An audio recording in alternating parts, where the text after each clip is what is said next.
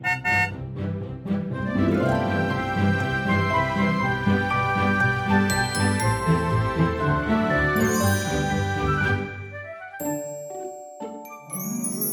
迎一起跟着 J.K. 过一年，陪你找到真心想做的事。我是 Kevin，我是 Jerome。大家好，我们今天又来到我们的第四季的这个第四季，对吗？对，好像在讲绕口令。对对对对对，有一点难说。所以其实这一次呢，我们继续来回顾，因为其实之前我们两集已经有回顾过，其实二零二二年呢，然后之后也回顾了，其实我们整个 JK 合作两年以来的一些我们自己的想法跟经历，其实也而且也公布了我们下一步的一个决定嘛。然后呢，到了这一集的时候呢，我们想把那个回顾的时间再拉拉远一点，只是去说我跟 Jerome 的分别的去制约之旅，其实这个旅程里面我们经历过一些什么东西，然后在里面得。到一些什么样的成长？希望也可以透过这个分享，让大家可以也回想一下自己在过往这个去制约之旅也好，或者是在过去几年经历了一些什么东西。嗯，因为其实我们做这个人类图或者是学人类图啊，最主要是要把这个人类图实际落实在我们的生活中。所以其实，在学人类图的过程中，或自己修修习这个人类图的过程中，我们很强调的三个。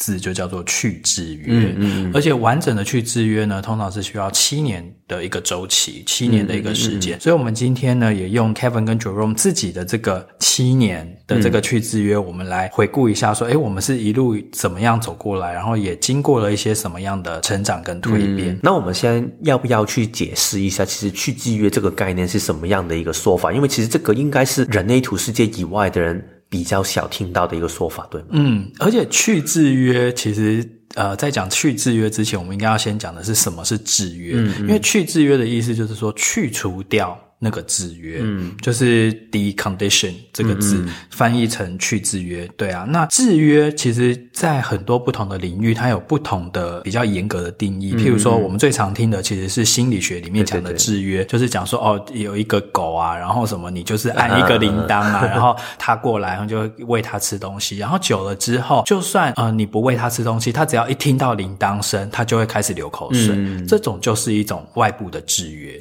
其实我觉得这个制约。其实也真的很贴近人类图所说的制约，但是程度上或者是呈现出来的样子会有所不同。因为刚才 Jerome 的举的那个例子，就是那个反应就是。那个狗狗就是它，如果每一次它因为在一个生命里面不停重复的一个呈现，让它习惯了这个的行为模式，对，然后这个行为模式可以让它得到一个好处，或者是至少不会受害的话，它就会继续这个行为。然后其实这个重点里面核心的说法就是，它就会失去了一个它自我去觉察、去做出一个决定的能力了。换句话来说，其实它所有的反应都是一个无意识的反应，它的所有的反应都是基于过往发生的所有的事情，所以它很自然的去做出的一个。行为，而其实，在人类图里面呢，这一种的制约的情况呢有所不同。他说的就是，在我们的成长的过程里面，可能我们会受过很多的爸妈的教育，或者是学校的教育，或者是整个社会下面跟我们说做什么事情是对的，是错的。然后这一些的说法跟这一些价值观呢，就会在我们的成长的过程里面会变成有一点像我们的规则。其实这个规则本身没有问题的，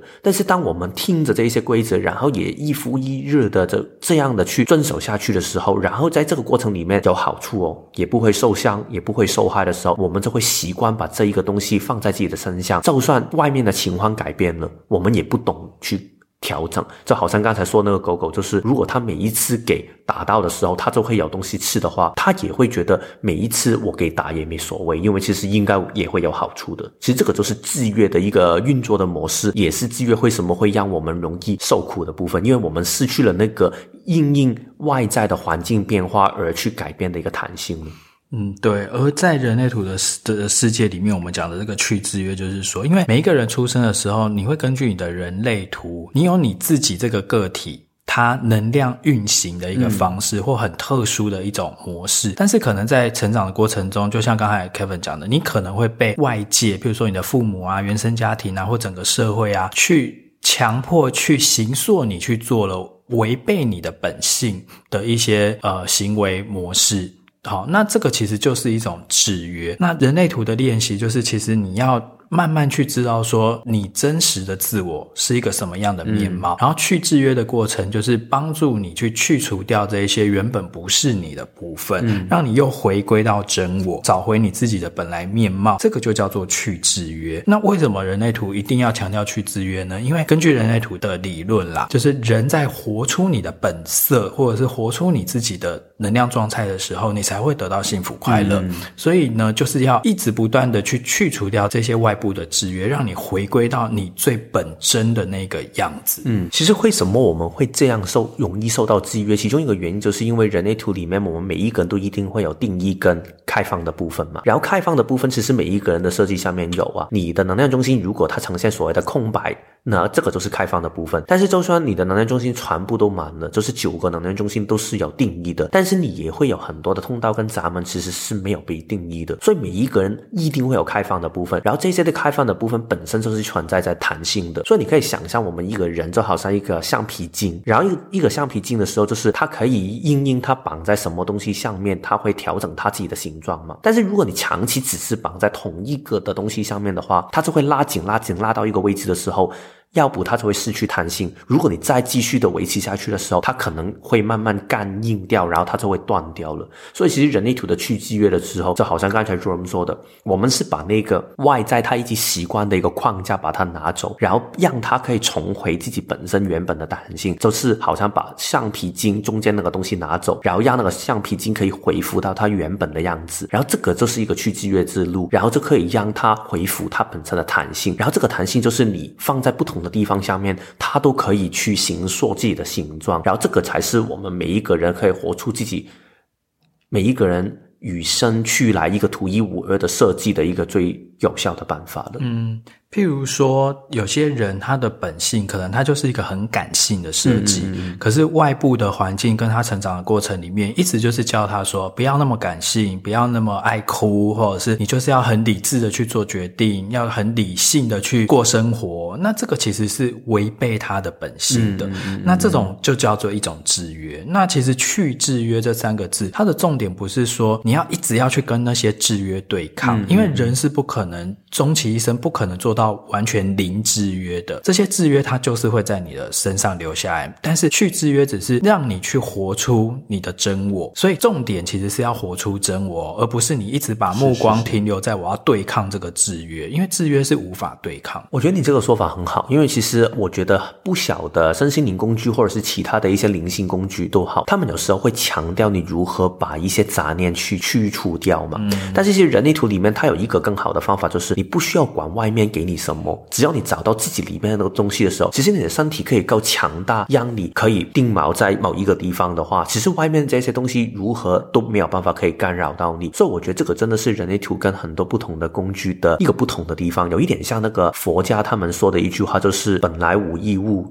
何处也尘埃”那种。感觉就是，其实你本身做好自己的时候就可以。所以人类图就是透过你的回到内在权威跟策略的时候，你可以一步一步找回。哦，原来我在这样的一个环境下面，好像刚才 Jerome 说的，原来我如果真的聆听我自己的身体的时候，诶，原来我很感性的。但是其实只是我以前一直压抑下去而已。透过你了解自己的时候，自然就会找到这个答案。嗯，然后你就要回复到你原本的那个设定，你做一个感性的人，做一个真情流露的人，那个时候其实你的人生才会得到幸福跟快乐。其实你这样说啊，我想起我自己也会真的有一个改变的，因为其实我本身的设计下面，我的情绪中心是开放嘛。但是在我的成长的过程里面，我爸是一个非常那一种很。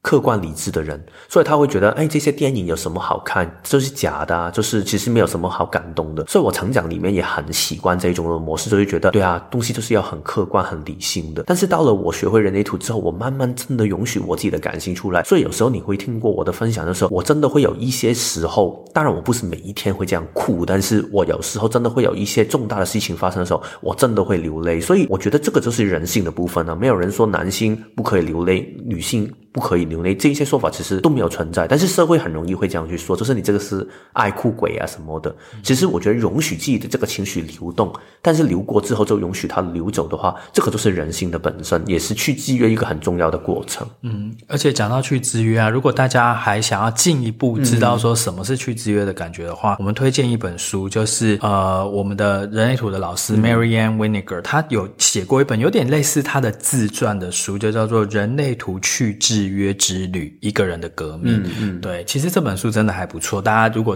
对于哎去制约怎么样应用在生活中，会是一个什么样的过程的话，可以参考一下这本书。我记得他的英文，如果没有记错的话，好像他叫 The Revolution of One，嗯，这是一个人的革命。一个人的革命。然后我觉得这个名字真的很美，因为其实他说的就是他从一个应该他当时是四十多五十岁的那个年纪吧，然后他就是摆脱他过往一直的制约，然后他真的去完全疯狂的投入自己的去制约纪律。所以为什么 Marianne 在人类图的世界上面有一个很重要的指标性，是因为我记得他当时有说过，就是因为大家知道人类图的创始者就是 Ra 嘛。嗯，他去接到讯息，拿到这个一个的学问下来，下载了下来，然后他有一群学生，但是 Marianne 很重要，是因为 Marianne 算是第一个帮他彻底的去探索荐骨回音是什么一回事的一个人，嗯，也是第一个这样的彻底的去探索回到那些权威跟策略是什么样样子的一个人，所以我们常常说去制约在人类图的概念里面，他说是一个七年的旅程，因为其实不是代表你七年后才会改变，也不代表七年后之后你就会突然变成另外一个人，他只是说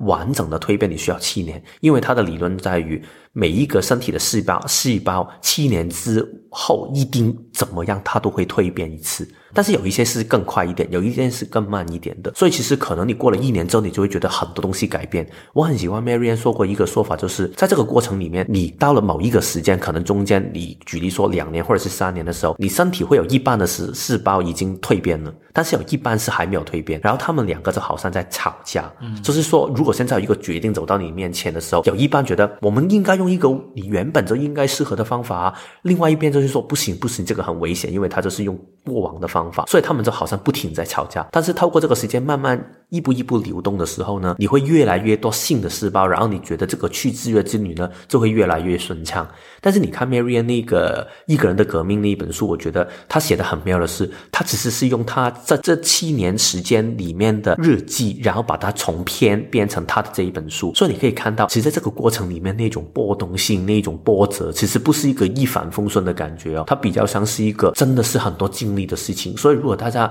对这个东西很期待，或者是你已经走到去制约之旅的一个中间点的话呢，也真的不妨看一下，我觉得真的很值得看。嗯，那我们刚才讲了。去制约它完整的去制约是大概七年的时间嘛，所以说这个也就是这个只是我刚才突然联想到，就是我们上那个 IHDS 就是国际人类图学院它的课程啊，哦、你要成为一个分析师，它除了说哦你要上完七阶的课以外，它还有另外一个附带的就是至少你接触人类图一定要三年以上，嗯嗯嗯，所以即使是你再怎么样天资聪颖，然后你用补习班式的方式很快的。就是那种密集般的上完了七节课程，只要你从接触人类图到你实际应用人类图没有超过三年的时间，他还是不会颁发那个分析师的证书给你。他、嗯、因为他很强调的就是这种，不是只是在头脑层面，因为去制约是你身体的每一个细胞，它都要从它旧有的那一个恐惧的模式，它要转换成它新的活出真我的那个模式。对，因为如果你还没有真的活出自己的这个改变的话，其实你只是教学人。人类图，但是你没有办法分享人类图，嗯，因为你没有办法把你里面的那一种哇，已经活出一个不一样的样子，发光发亮的样子，可以去让其他人得到启发。你只是分享内容，其实分享内容很多人都可以啊，因为只是书本就已经可以做到的事情。但是人类图很讲求的就是一个人你的蜕变，你就可以影响到其他人，然后这个才是人类图里面他很强调的核心精神，也是为什么至少你需要三年半的时间才可以做到那个境界了。对啊，就是一个人的革命。嗯，好，那现在讲回来，我们自己就是 Jerome 跟 Kevin，我们在做这个，就是从学人类图一直到现在，然后落实人类图一直到现在，也过了几年的时间了。那我们是怎么样进入到我们个人的这种身心灵的旅程，以及整个去制约的过程，大概是经过了什么样的一些阶段？嗯嗯，所以现在要先说我还是先从 Kevin 开始？好啊，其实我觉得我的那个时间点，其实我一开始也没有留意到的。但是我在整理资料的时候，才发现原来我们在录这一集的时间是刚刚好，我已经完成了一个七年的周期。从我第一次听到人类图的第一点开始。嗯，当然，其实，在 Mary Anne 的一个说法里面，我也挺认同的。他是说，其实人类图的去制约机率，你不可以用你第一次听人类图的这个时间来算，应该用你真的去投入去。运用你的内在权威跟策略作为开始的，所以如果用那个时间来说，其实是大概五年多吧。但是其实如果真的简单来说的话，就是我已经开始学人类图学了七年，所以我觉得这个时间也挺妙的。嗯，因为如果以这个第一次接受到人类图的话，我是大概十年前的时候，嗯、我就第一次去做付费的人类图解读，嗯，然后就是我就被解读嘛。可是那个时候结束之后，我只是觉得说，哇，这个人类图好有趣哦，怎么会好像讲的很准什么之类？嗯、可是我那时候并没有把把它落实到生活中。对对对对对。那当我真正落实到生活中的时候，大概也是已经差不多五年前，哦、就是那个时候开始上人类图的第一节课程的时候，才开始嘛，才开始慢慢的真的把它运用到生活中，然后会用自己的内在权威和策略去面对生命中的每一件事情。因为所以，我跟你一起。就是开启学的时间应该差不多，对对对对，因为我们就是人类图的同学啊。对，虽然我们没有一起上一二阶的这个课，对对对对对，但是因为像我自己是二零一七年开始上人类图的课，你应该也是差不多那个时候，我也是差不多。对啊，那我们现在就来细更细讲一下那个整个阶段。嗯，好啊。其实我刚才有说到嘛，我第一个阶段其实我没有真的去完全的落实去实验人类图，但是我是对这个工具很好奇，所以先说回到第一个起点，就是当时我是二零一五。年的十一月的时候，我是第一次听到人类图的。曾经有听过我的分享的朋友，可能也会听过这个故事。就是我在工作里面，当时我应该做了同一家公司，就是在维他奶去做行销，做了大概五到六年左右的时间。但是就觉得，那我的人生真的要这样吗？如果我真的继续这样走下去的时候，我每一年可能真的得到升迁也好，或者是得到加薪也好，这个真的是可以让我开心吗？但是如果我要找别的东西去做，举例说，我很想去环游世界，但是我是这样去想的，但是又好像我做不到、办不到，因为我钱不够，什么什么的，所以我当时就处在一个很困扰的时间，就是觉得，那我应该离开还是不要离开？我应该要改变我的生活模式还是不改变？所以我就困在一个很痛苦的时间。然后当时有一次在吃饭的时候，Noel 就给我看一下，他说：“诶，有一个叫人类图的东西很有趣哦，你要看一下吗？”所以我就觉得好吧，应该大概就好像占星。其实当时我也不知道什么叫占星，我只知道星座，所以你就会觉得诶，就是那一些胡编的东西吧，就是说的好像的那种感觉。但是我看呢，他有一句话，一看的时候我就觉得哇，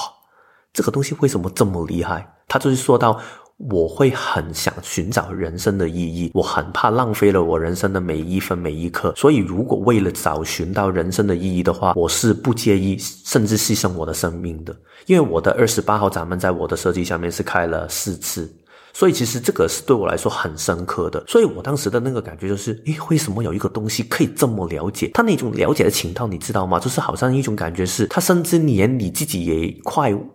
忘记的一个东西，他都可以说出来，这个东西才最厉害。所以我就会觉得，诶，这个东西很有趣。但是在这个当下呢，我没有投入过任何的课程，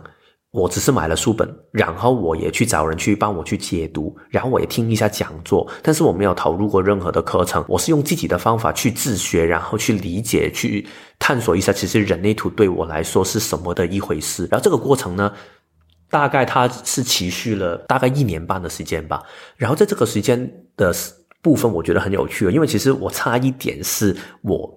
没有走向人类图这一条路，我是走向了台湾很多人去向的那个激励课程的一条路。我觉得这个对我来说是挺有趣的一个经历。什么，什么是激励课程啊？啊，激励课程其实我自己也没很了解，但是我啊、呃、有听过很多朋友去向，就是那一种让你可以从拿回你自己的信心的那一种课程吧，就好像。因为公司名字我就不说了，但是好像台湾是不是很多这一种的课程？你有听过吗？因为为什么听起来很像是那种行销大会他们会举办的一些活动啊？就是那种我可以做到，你一定可以的，然后就一直激励你去 do something 这样子。我知道好像有不小的这一些的可能行销或者是业务，他们可能需要学这一些东西的，就是可以让他们更有自信去跟客户沟通。但是我不知道他第一条下面他是如何做。但是我知道人类图世界下面也很多人他们有上过这一种的课程。我估计他们那个核心就是让你可以学懂如何去。找回自己的那个内在的强大吧，然后可以跟其他人沟通。但是当时我当然不了解这个是什么，只是我当时很有趣的经历是，我不知道你有没有听过一个身心灵的工具叫 SS Bar。嗯，有啊、嗯，它就是好像用一些精油的东西，然后帮你去调整你自己的频率，类似这样的东西嘛。嗯、是不是会按摩你的头的一些什么穴位什么的？是对，然后它主要就是说用那个。精油的能量赠品，类似这样的，我也没有很了解。哦、但是反正呢，当时罗要介绍我，然后我就去做。然后我跟他说：“哎，我哎，好像对人类图这个很有兴趣。”然后他说：“哎，我也有学过。”哎，嗯，不过对我来说，我觉得其实你现在这个阶段，因为他当时看到我很困惑，他说：“其实我觉得你如其去学人类图的话，你不如去上一下这一些激励课程，好像对你来说更有效。”你说那个时候在香港的时候，香港哦，所以他是在香港也有这个激励课程。对，香港也有。其实香港好像没有台湾这么普遍，但是也有。可是他们是同一个国际机构举办？不是，它是有几个的哦。香港也有台湾同一个，但是香港好好像也有一个是台湾比较小一点的。可是他们的那个课程的内容是一样的吗？应该都差不多，都差不多。但是我真的没有很了解，所以我免得我说错了。但是他们通常这个叫基本课程，就是第一堂课，嗯、然后他后面还有一些晋级的课程，类似这样的东西。所以你那个时候是有去上这个基本课程？我是有给钱的，因为在那个按摩的过程里面，你知道一个小时，他就是帮你去在你的头。后面，然后滴一些精油什么的，所以等于那个时间你是很脆弱的，因为你一直在给那个人不停说话。然后我在我的设计下面也很容易给人说服，因为其实我很多空白的部分，嗯、所以我就觉得好吧，好吧，那我就答应你了。你知道那个情绪中心开放的不懂拒绝，害怕冲突，然后开放的那个 G 中心又。觉得什么样的方向都可以，然后开放的心智中心 Ajna 又会觉得，诶，好像你说的这个东西也有道理，等等这些东西，我就觉得好吧，我就答应了。但是我答应之后回去加跟我聊天的时候，我就觉得好像有一点后悔，然后我就增加了很久很久很久的时候，我最后才鼓起勇气跟对方说我要退费了，因为他说过可以退费。然后呢，那个人当然就是尝试去说服我啊，因为他们可能已经答应了对方，他就是想了解其实我为什么要退费什么的。但是反正就是讨论了很久之后，他允许我退费。然后之后呢，我就决定了我要花钱去做一个人力图的解读，因为当时我觉得花几千块的。港币，港币，哇哦！去上这一些基本课程好像要这样啊，然后人类图的解读好像也要一千两千块吧，我就觉得很多，我不想同一时间花这么多的钱，嗯、所以最后我就两个挑一个，所以我就就挑了人类图，就开启了我刚才说的头一年半那个自我探索的旅程。我当时连荐骨回应，其实我也不知道如何运用，我只是觉得哦，所以我现在看到这个东西，诶，嗯，类似就是自己去。以为这个感觉，然后去营造这个感觉出来，就是自我的探索。但是我还不知道建骨回应是什么，就是这样过了头一年半的时间。那你在做完这个解读之后，又过了多久，你才觉得，哎，建骨有回应说，哎，我想要真的去上课？其实我一直好像那个解读之后，应该过了快一年的时间嘛，因为头一个阶段我大概一年半的时间，然后让我可以得到走进下一个阶段的一个契机，就是当时台湾的在地机构，他们就邀请了 Mary Ann 来到台湾去开一个课程，叫 Immersion。它的中文名字就叫体验你自己的课程。当时我当然也不知道 immersion 体验你自己是什么，然后当然也不认识 Marianne 是谁，然后但是我知道，哎，这个人好像很了不起，然后我就去看一下，然后发现他有一本书哦，所以我就买了他的书来看，然后看完那一本书之后，我就觉得，哦，原来可以这样如此的投入一个改变的，然后我估计可能我当时就一种感觉，就是觉得。哦，原来我还没有真的投入下去，所以我还看不到改变，所以我就确定了我要报名去那个课程。对我来说，要走进这个课程是一个非常沉重跟非常重大的决定诶，因为当时我跟 Noel 已经结婚嘛，然后我们家里面有养狗狗，然后当时他已经很年老，所以我们也不会掉下他去旅行，所以其实我已经过去的快六年左右，我都没有去过旅行，所以那个时间呢，我如果要去上课的时候，等于我要掉下 Noel 自己一个人去。旅行，但是诺尔当时很支持我，就是觉得好，你要去就去吧。然后，所以我当时就去了上这个课。然后去完这个课之后，真的很大的蜕变。我当时是为了自己去安排一个小旅行。我记得我是先去，因为我们上课的地方在北埔的马步山林。然后我去那个地方之前，我首先去新竹去做一个小旅行。然后呢，去完这个之后呢，我还安排了自己去阳明山去泡温泉一晚。这是一个很完整的旅程，你去让自己好像去庆祝一个自己的重生的那种感觉吧。然后我还记得我在那个温泉旅馆的第二天的早上，我就是好好吃完一个早餐，然后我自己在写笔记，写了一封信给自己，然后写完之后就包哭了一遍，然后就好像自己跟自己的一个过去说一个再见，类似这样的一种感觉。然后我回到香港之后呢，我都可以开启去跟 Noel 去用荐骨回应去过生活了。嗯、所以我觉得这个对我来说是一个很奇妙的旅程，然后也开启了我第二阶段的人类图的去制约纪律了。嗯，你们一开始是怎么样练习这个建骨练习啊？我记得一开始的时候我就说，哎，我在这个课程里面学到一个东西，就是叫建骨回音。那你可以跟我玩一下，就是互相问自己的 yes no 问题嘛。所以我们当时就用这样的一个方法，然后我们用的那个方法是非常的贴近 Marianne 说的那种很语，我觉得是很狭义的一种建骨回音，就是你一定要有一个 yes。你才做，如果他 no 或者是就是啊啊哈这种 yes 或者是嗯这种 yes 才你去行动，但是如果你是 no 就是啊啊或者是没有回应没有声音的话，都一概当做他就是不要的样子，就是最狭义的那一种荐骨回应，就是一定要发出声音，对对对，就是嗯就是 yes 或者是嗯就是怀疑这种，或者是根本不吭声，就代表说是没有回应，是是是是，然后你们在生活中就会练习。对啊，比如说，哎，你你想要吃什么什么吗？或者是你想要出门去怎样怎样吗？这种。对对对，然后他也会反问我。然后有时候，如果我们举例说，我们一起去逛街，然后去吃饭的时候，可能我们就互相问一下问题。然后如果刚好我对这个地方有回应，他没有回应的时候，可能我们就会问，哎，那我们分开吃可以吗？嗯，那这样的话，我们真的会去逛街，然后我们分开吃不同的餐厅，之后我们才聚在一起。我们到现在其实有时候也会这样，就是如果他考他不要吃的话，他就留在家，然后我自己去吃东西。我们去旅行的时候，有时候他去逛他的地方，我去过我们的地方，就是用这样的一种问问题的方法去做出决定。当然，现在到我们已经练习荐骨到一个时间的时候，有时候我们未必每一个问题我们都会这样去问。有时候身体的感觉其实已经会带你自己去走。但是一开始我觉得头半年的时间，我们是非常的刻板的去做这个的训练的，因为这个有一点像是一种基本功的概念吧。嗯，所以到现在已经你们这样子落实在生活中，大概已经五年了嘛？对对对对。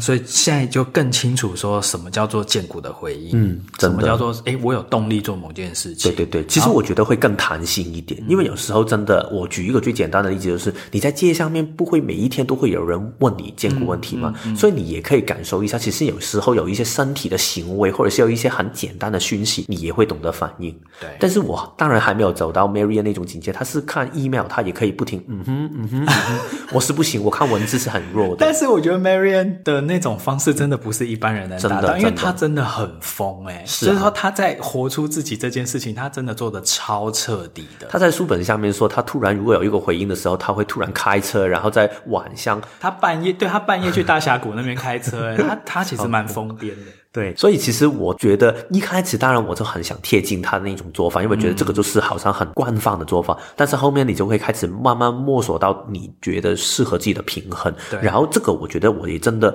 在刚才说的第二阶段里面，我也花了半年的时间，我才开始去做出我的第一个最重大的荐骨的回应，就是我去用荐骨回应去裸辞。嗯，这个真的是非常勇敢的一个实验。我一开始是不敢去讲的，我要去问我这个问题，因为我觉得如果他问了我，然后我要回应的话，我就会卡在一个很痛苦的地方。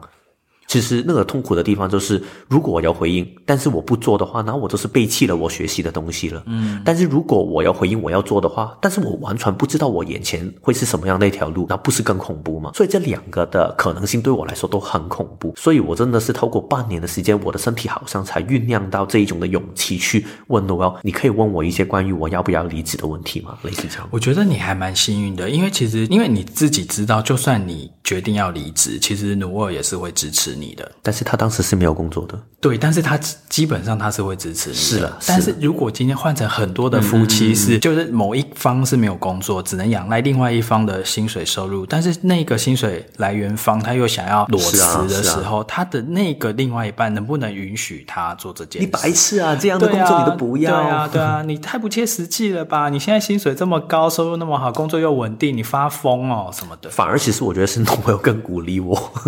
对啊，所以其实我觉得你在这个去制约的路上啊，啊啊真的也是有很多的贵人哎、欸，真的、啊。所以你才允许你去除制约，活出自己。但是很多人，如果你在这个去制约的路上啊，你没有办法有这么好的条件的话，那你还是要坚持活出你自己啦。嗯，对，其实我觉得真的你说的很很正确，因为其实真的很不容易。我自己有开那个健骨健身房嘛，虽然已经没有开一段日子了，然后很多人最受苦的地方就是，其实他身边的另外一个人，他没有人问他问题啊。对，每一天都命令你，所以其实那我如何可以找回我自己的真实？所以如果你真的卡在这样的一个痛苦下面的话，我鼓励你在人类图的世界下面找到一个很好的闺蜜，好或者是好朋友，所以你就可以多互相问一些问题。因为我自己很强调，就是如果你要真的问到荐骨问题，当然我们现在是说生产者了，嗯、但是其他类型其实我觉得某程度上也会有类似的一个状态，就是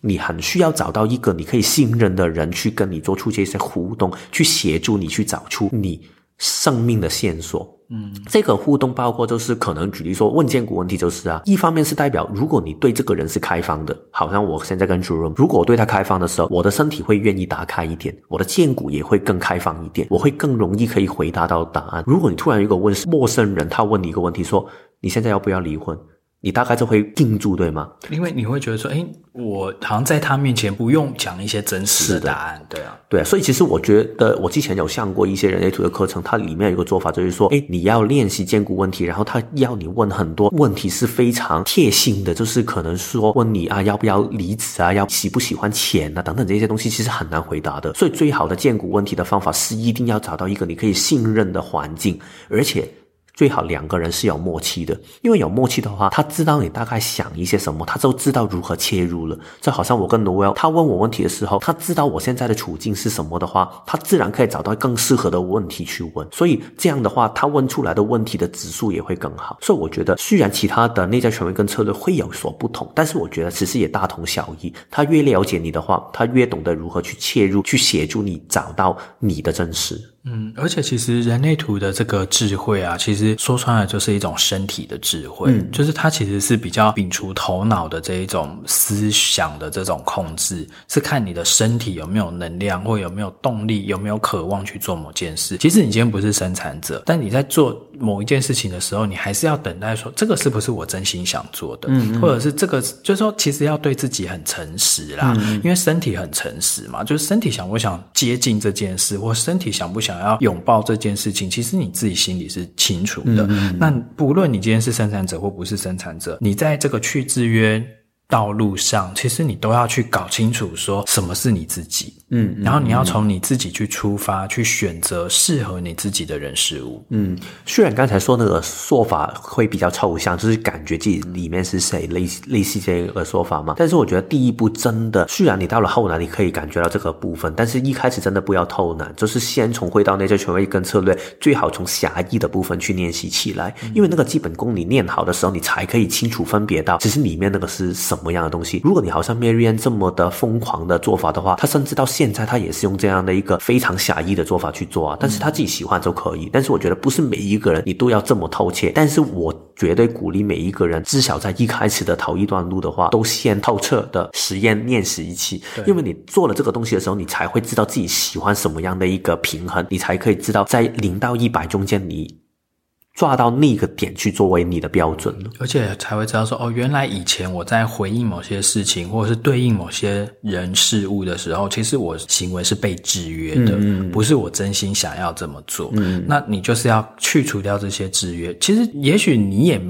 不见得准备好有勇气去去除掉这些制约都没关系，但是至少你要开始去搞清楚说，哦，这个是我有真心有回应的事情。但是即使是我真心有回应的事，比如说我好想要辞职哦，我好想要离职哦，但是因为种种的限制或者是什么条件，我现在还是不能这么做。但是至少你已经开始对自己诚实，而且你已经知道说，哦，原来我继续做这个我不喜欢的工作，其实是一种制约。嗯，没有人说你一定就是要辞职，或你一定就是。是要跳脱或干嘛？因为人生有种种不得已，嗯，那个也没办法。但是你至少要真心知道说，哦，什么是我被制约的情况，什么是我可以选择不被制约的情况。其实你这个说的很好，因为我们刚才一开始说制约是什么？制约就是一个无意识的一个行为状态，有一点像反射性的状态。对。就是你根本不知道自己在做什么，反正你就做了。但是其实是一个惯性就这么这么做了。嗯嗯嗯。所以其实如果现在 Jerome 说的那个部分，就是现在我是感觉到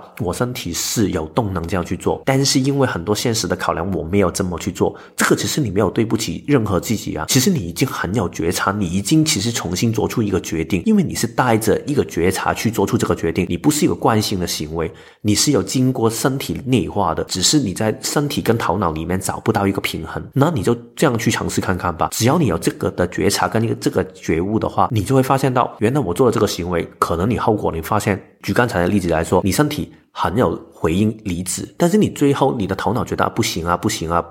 没有办法离职，但是你过了两个星期之后，你发现哦，原来你不离职，你很痛苦，然后你真的决定离职，那这个也是一个很好的过程。但是因为你已经有发现了，你有觉察了，然后你就是重新做出一个决定，所以你的决定权已经重新拿回在你的手上。那这个其实已经是一个很好的开始了。所以不要太对自己残忍，所以觉得啊，我现在有回应，所以我一定要非得这样。做不可，因为如果你这样执着的话，反而你会变成是另外一种制约，就是身体有回应，我一定要去做。所以我觉得重点就是你有没有从这个决定下面看到自己不同面向的看法，我觉得就可以了。嗯，那接下来我们来聊看看，就是经过了这个去制约的过程以后啊，我们自己的生活中有了哪些的蜕变？嗯嗯嗯，如何的去真的活出了自己真实的设计？嗯嗯，对，从那个 Kevin 先开始吧。好啊，其实我自己觉得最大的蜕变就是，它真的让我可以看见生命很多不同的可能性。因为在我的人生的成长里面，很大部分的所谓的制约，其实我当时真的是没有发现的。我觉得应该每一个人都这样过生活的。虽然我是一个比较反叛的小孩，就是可能我哥他是做金融业的。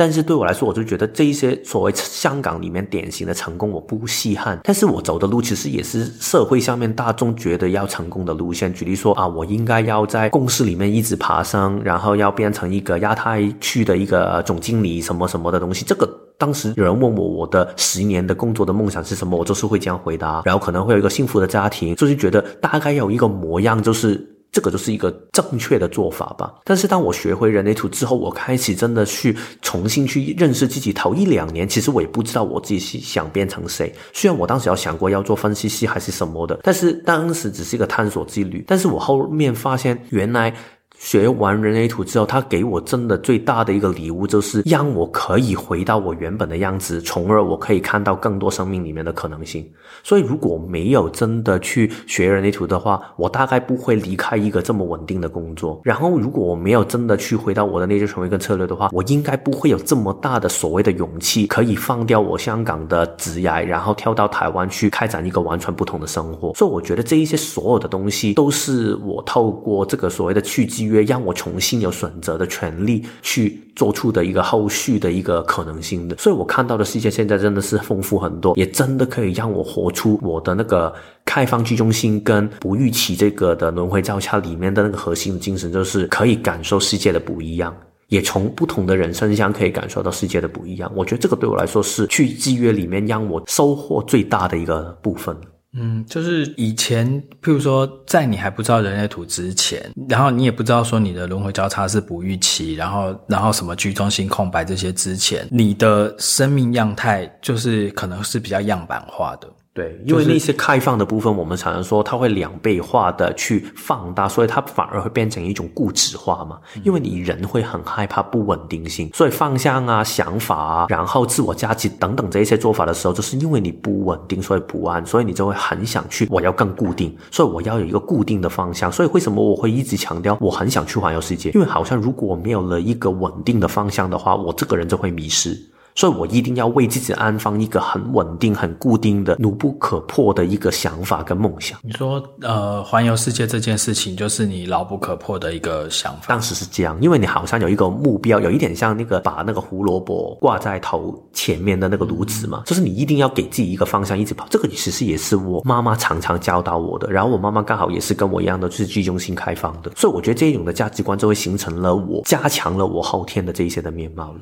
所以，为了再进入到去制约之旅之前的你，已经有一个目标，就是说我有一天我要去环游世界，嗯，然后你就会为这个目标开始工作跟存很多的钱，这样子。尤其是这个目标，我一定要不停把它调到更大。因为我一开始就觉得好啊，我去一个一年跳几个地方就可以，后面就是变成了好像是五年的一个旅程，就是一直让这个梦想实现不了，那你就一直会有一个可以继续活下去或者是努力生活的一个动机吧。所以其实当去制约的路里面，刚才我们说好像很美，其实也是很痛苦，因为我到现在也是会有一种感觉，就是觉得没有那个方向感的感觉，很迷失。但是如果你现在要我硬要给自己一个方向去偏，给自己一个方向，我也办不到。所以这个双重的迷失，其实也是有时候会让我突然走进一个很卡住、很挣扎的一个时间点。但是现在的我会比较允许或者是接受这个面貌的自己，就是对啊，我的天生的设计真的就是会变动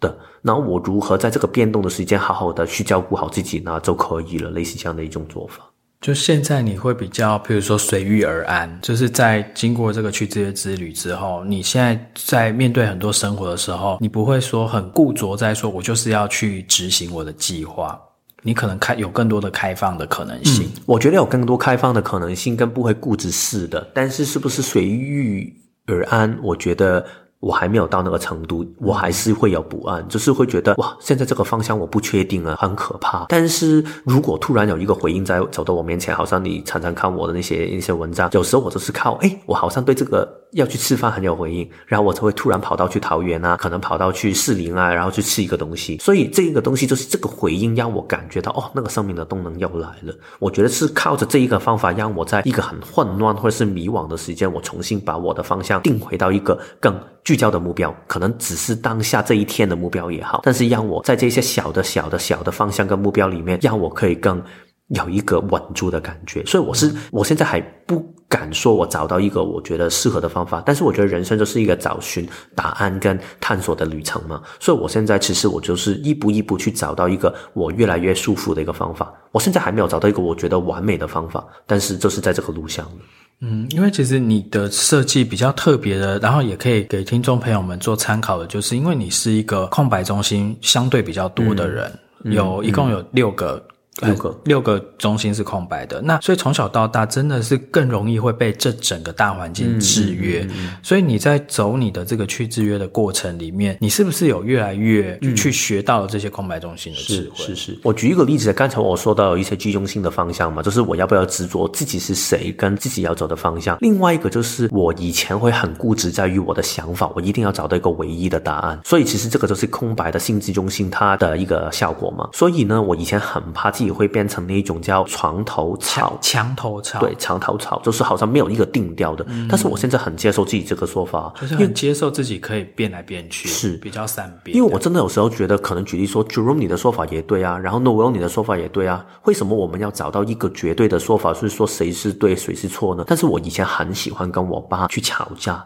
就是我觉得为什么你听不懂我的说法，所以我想说服他，然后他就会开始不高兴，他会觉得，哎，你喜欢什么就什么了，为什么你要说服我？但是我以前不懂啊，然后我就觉得，为什么你用这样的态度对我？如果我的有道理的话，那就是道理，我们就要讨论了。现在我也会拿东西来讨论，但是我讨论的不是为了说服别人，我讨论的目的只是为了交流彼此的想法，去让我们的想法更丰富一点。所以我觉得这个就是对我来说一个很大的成长。嗯、但是不是说你再去制约，你走到好像我现在是五到七年这个时间，你就会完全放下过往的这一些的东西，你还是有时候会突然变得很固执，就好像我的空白喉咙有时候也会说的太多的话，但是至少我会在过程里面留意到，诶，我现在是不是有一点失控了，说太多？嗯，至少有留意到，我觉得已经是很重要的一个东西，因为好像刚才我们说那个，当你能够可以留意到自己的状态，留意到现在你的身体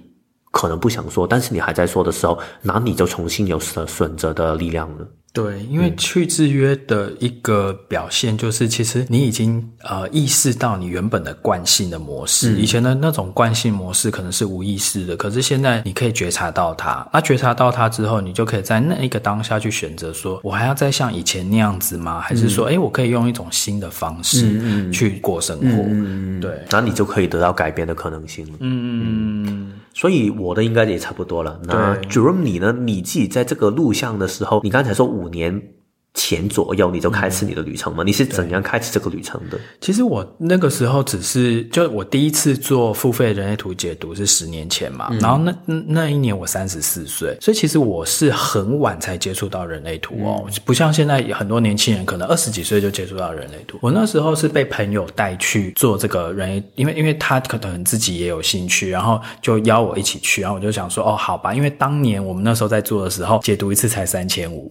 当时应该应该很不普及，对吗？非常，因为那个时候是刚开始，人类图在台湾算是开始蓬勃的时候，对对，新兴的一个刚开始就刚起步的阶段，还没有像现在这么多人知道人类图。嗯、然后我那个时候就好吧，那我就一起去做解读。我其实是带着一种好奇心，我没有真的把这个很当做一回事或干嘛。对，然后去了之后，然后就解读嘛。然后比较目前还有印象深刻的就是我那时候，因为我那天去的是一个夏天，然后我穿的那个 T 恤上面有写“队长”两个字，嗯，对，然后那分析师就说啊，因为你的人，你的那个轮回交叉是阿法，其实你真的就是很像是一个队长啊，干嘛？可是我从来都不觉得我想要当队长，嗯、而且还会觉得说当一个 leader 很累的那种感觉。对，反正这个是我比较印象深刻，就是很刚好，我也不知道我那一天为什么会穿那件 T 恤，然后之后当然他就会就像呃，你你去做解读那样嘛，他就会大概告诉你说你的呃内在权威是什么啊，嗯、然后你的要怎么样做决定啊，然后你的这些空白中心的那些课题是什么啊，然后你的这些通道的能量是什么啊，就全部讲解一遍这样。但那个时候三十四岁的我只是听完而已，我也没有真的要去落实它，或者是觉得说哇人类图好棒啊，好厉害呀、啊，干嘛都没有。然后转眼就是慢慢又过了五年，嗯，到我三十九岁那。一年的时候，我才因为一些因缘机会，就是我的主管问我说：“哎，我们现在这个呃产业就是会开始凋零啊，那你要不要趁这个时候去学一个第二专长啊，什么之类的？”嗯、然后，因为我一直知道说，我对于这种比较疗愈的东西，或者是这种比较系统性、工具性的东西，其实我是有这个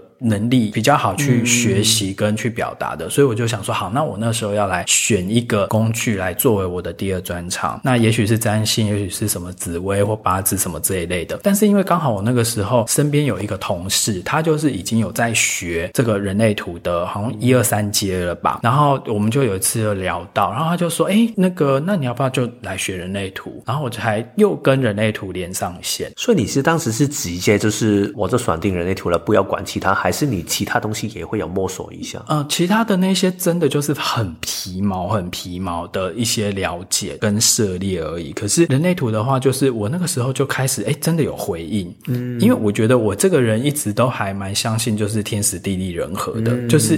很多事情就是某一个 timing，你会感觉到有一个 sign，或者是好，比如说主管也跟你讲。这样去学一个，然后你又刚好遇到有在学的这个同事，然后他你们呃聊天的时候又聊到，然后我就觉得说，哎，好像感觉是这个东西开始来找我。然后当然那个时候我不知道说，哦，是我对他有回应，嗯，所以我就想说，哦，好吧，那我就去去学学看。然后从呃三十九岁那一年才开始学人类图，然后一学又学了三年才把这个学历完成嘛。嗯，所以从三十九岁开始学那一年，就是开始啊，三十九岁上人类图的那一年，刚好就是认识 Kevin 的那一年。年，嗯，就是那那是几年前，五年，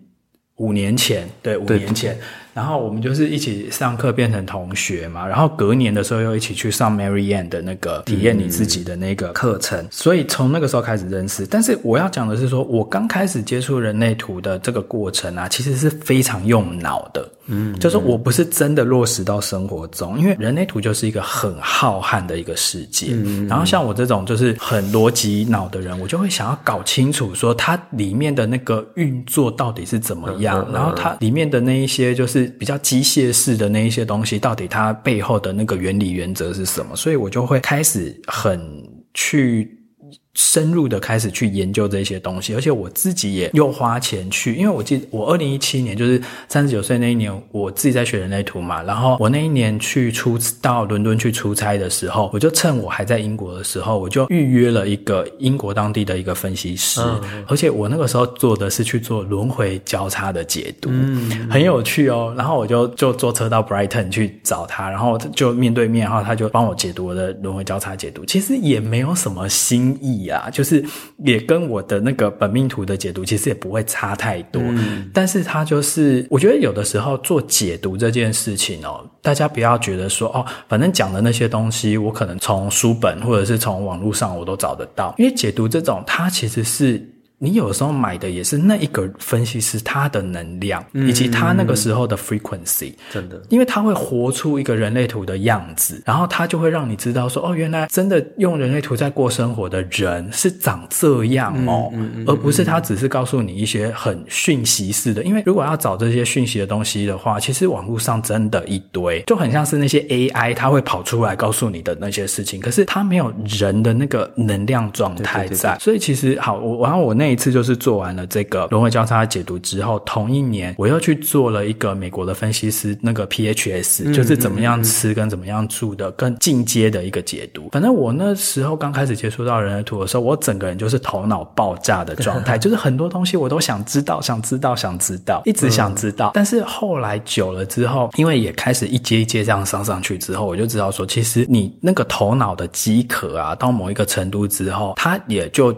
不会想要再吃更多了，因为重点其实是你要怎么。让这一些你的这些知识，把它实践在生活中，嗯，对，所以我就开始渐渐真的比较落实，就是像比如说我荐骨有回应的时候，我才会去动起来，或者是我情绪有比较有 feel 的时候，我才会去动起来。以往的我其实是非常跟 Kevin 有点像，就是我一旦计划了某件事，或我规划了某件事，我就是按部就班，一步一步的往那个方向去执行。即使我的荐股可能没有回应，我的头脑都会主导，我的头脑都会强制。是我继续按表操课的去完成这整件事。嗯，对，我觉得这样听起来，其实真的是每一个人的过程都很不同。因为好像我是一开始，当然我也会有研究，但是我可以说是用逻辑性的理解跟我自己的个人体验同步的。然后 Jerome 好像你会更偏重于就是先去理解了那个脉络，然后到了某一个境界，觉得好了，够了，我已经理解够了，然后我就去投入去实验的那个部分，就是好像那个节奏不同。所以我觉得，如果刚好听众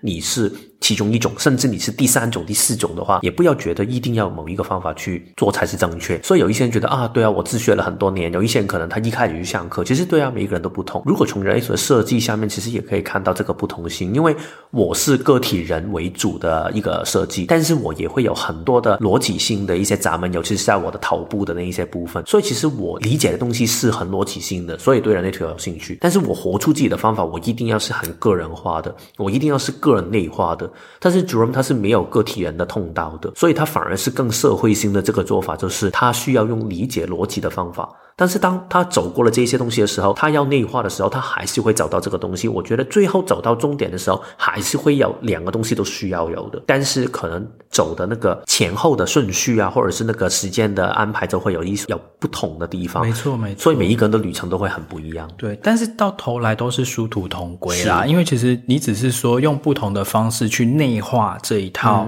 生活的哲学这样子。嗯、那像我的话，因为我自己的。意识层面我是六爻嘛，嗯，因为我是六二，然后我意识层面是六爻，所以我本来就是一个我要先知道整个全貌，我没有办法只是你丢什么东西我吃什么东西，很局部的这样局部吃局部吃，我要先知道说我整体，比如说整个套餐有什么，嗯，然后这样子我才会知道说我我现在吃到哪里了。所以你走了多少时间之后，你才发现自己看懂了整个套餐有什么？就是。就是大概 二零一七那个时候去做了很多付费解读之后，哦、然后再加上开始学到第四阶哦，要到那个时间哦，因为四阶的时候，它不是会开始三百六十几条爻，每一条每一条爻的那个爻辞那些嘛，然后我后来就觉得说。好烦哦，就是因为实在是有一点太深了，然后我才会知道说，哦，原来真正在，譬如说我们在做分析工作或者在解读一个人的时候，你不需要讲到什么东西都巨细靡遗，嗯，因为什么都讲等于什么都没讲，所以你还是必须要把焦点先放在几个切入的角度上面，然后因为因为每个人他可能这六十分钟或八十分钟的解读回去之后，如果你讲了太多重点，他什么都记不住。啊、对对对对，那你最好就是反扣，或者是你一直主打某几个点，那这个东西就是会让他非常的记忆深刻，以及重点还是要鼓励他跟引导他如何落实在生活中，而不是好像他来做解读的时候，就是得到一大堆的书面知识。嗯。对啊，我觉得我跟你真的很不同诶，因为如果刚才你说的，你去吃自助餐的话，可能你就会先看完整遍。对，我去美食街，我也要全部逛过一遍，我才知道我要选什么。我会有时候有这个概念，可能我想看清楚，但是突然我就会很冲动的看到，哎，这个棒，然后我就先买了。真的是二思对对对，对啊，所以其实我在截图的时候也会用这样的一个风格。我觉得就是大家所以带出来的东西很不同，所以你的给出来的东西也会更有完整性。但是我觉得真的是每一个人都不同，就没有怎样是好，怎样是不好啦，嗯、只是说刚好你对应到什么样，也不是说每一个分析师都是一定是他可以对谁都是好的。是啊，是啊，你要对应到说刚好你。适合这一个分析师嗯的风格，嗯、对啊，才才会对你有帮助。那因为我头脑就是很强嘛，但是我觉得我自己学到很多的是我的课程到七阶的时候，因为我的指导老师是 Brian，然后那个 Brian 他其实是他一直不断的告诫我，跟一直不断盯我的，就是说，他说 Jerome 你的头脑已经太强，就是你很会分析，你也很会呃，就是系统性的。表达，因为我是有十七六二那条通道，他、嗯嗯、说他觉得说你其实这些都已经原本就很厉害了，但是你的设计里面你同等强的其实是你感性的部分，嗯，其实是你直觉的部分，你也必须要让这个东西出来，你不要说整个。譬如说讲解的过程里面，全部都是好像一直在一条一条的在播报对对对，一直在讲这一些。你还是要有一些当下你有什么样的感触，或者是你当下你有什么样的直觉要塞给这个人的，你还是要让这个东西出去，然后头脑要放掉。嗯嗯，对。那他当时跟你说的时候，你听得懂吗？我听得懂诶，其实我很听得懂，只是我那个时候还。比较就是抓不到，不是，我会比较有点自我拘束哦，因为我总会觉得说，好，比如说假设今天，通常我对我的客户他们来做解读，那八十分钟里面，我都已经会先写好。就是所有的这一些，就是我呃依序要讲的这些东西。然后我通常一开始之后，我可能就是会，因为我很怕说八十分钟很短，光是我要讲的这些可能都讲不完了，嗯、所以那个互动性就会减低。嗯，但是我现在我后来就学着说，不一定要把这些东西都讲完，但是更。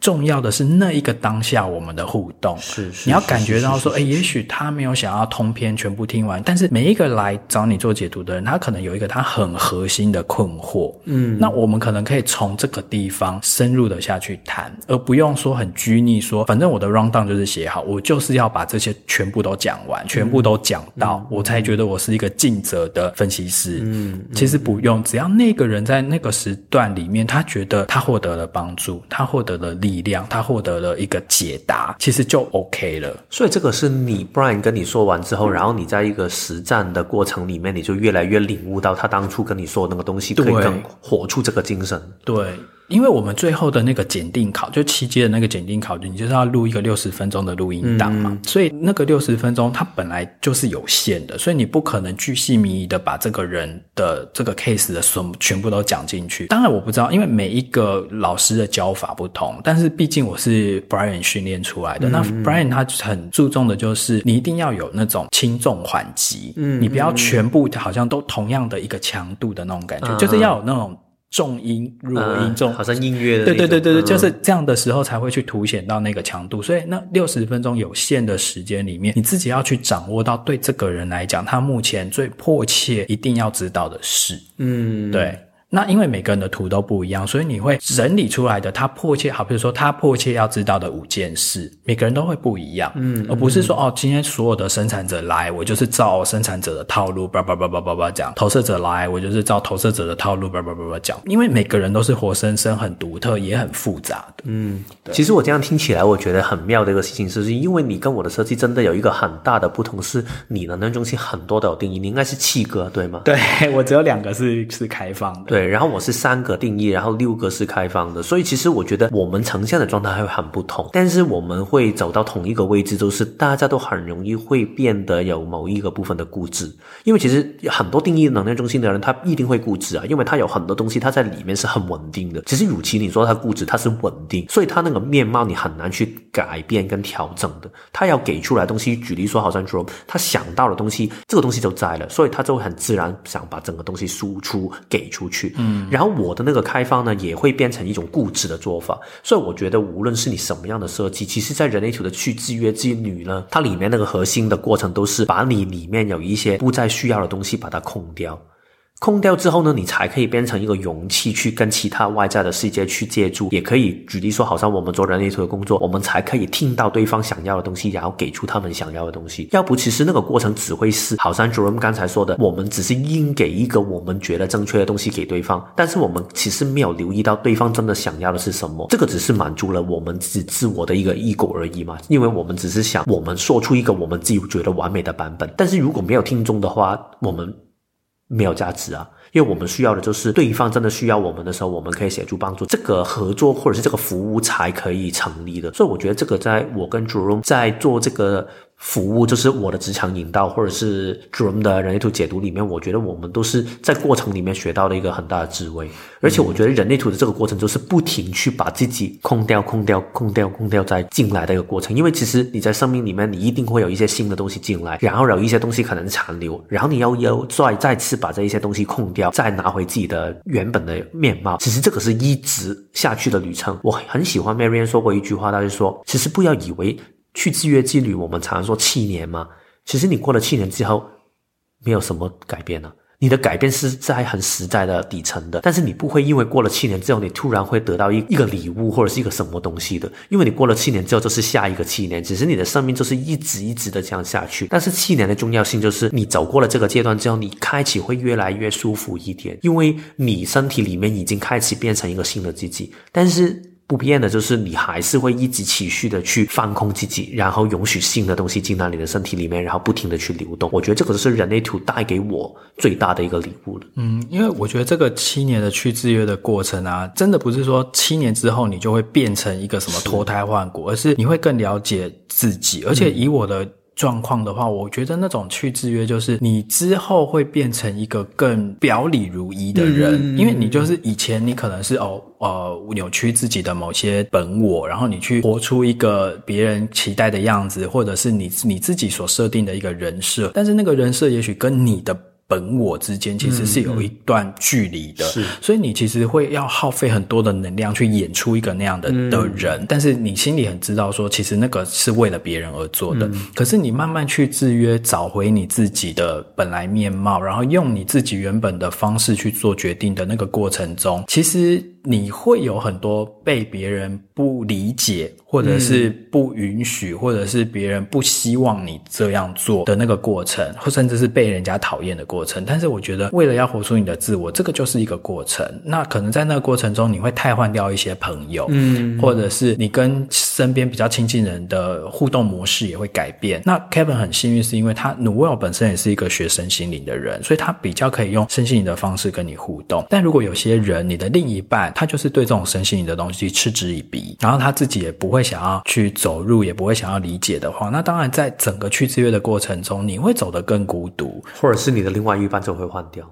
也会有这种情况。对啊，对啊，对啊，对啊，真的很正常。是啊，是啊，是啊。所以其实我觉得都不要有所恐惧，因为去制约这条路的。终点其实是会让你跟自己更表里如一，然后你会得到真实的快乐。嗯，这个表里如一的这个说法，其实我想多补充一下，就是刚才我们有说到嘛，其实有一些时候你还是会觉得要这样去做，只是身体有回应，但是你头脑觉得不可以这样去做，那这样就好像不是表里如一啊，对吗？但是其实我自己的。发现我不知道 Jerome 会不会也这样觉得，就是你一开始真的会有这个阶段，就是好像刚才说的，可能我很想离职，我身体很有动能离职，但是我的头脑觉得现在我还是有很多的考量，所以没有办法。但是你慢慢越来越去。接受自己的这个身体里面的这种矛盾的话呢，到了一刻的时候，你没有办法允许自己这样里面的这种矛盾的，因为你会觉得，当我已经知道我身体其实根本不想要这样去做，但是我的头脑去这样去做，然后你越走越越不舒服的过程里面，你就会觉得，好，不行，我一定要更听我的身体。这个是可能快到只是几个月甚至一年的时间，你会越来越走向这个方向，走到某一个当下的时候，你真的就会做到越来越表里如一。因为我觉得 Marianne 说过一句话。话我特别喜欢，就是说。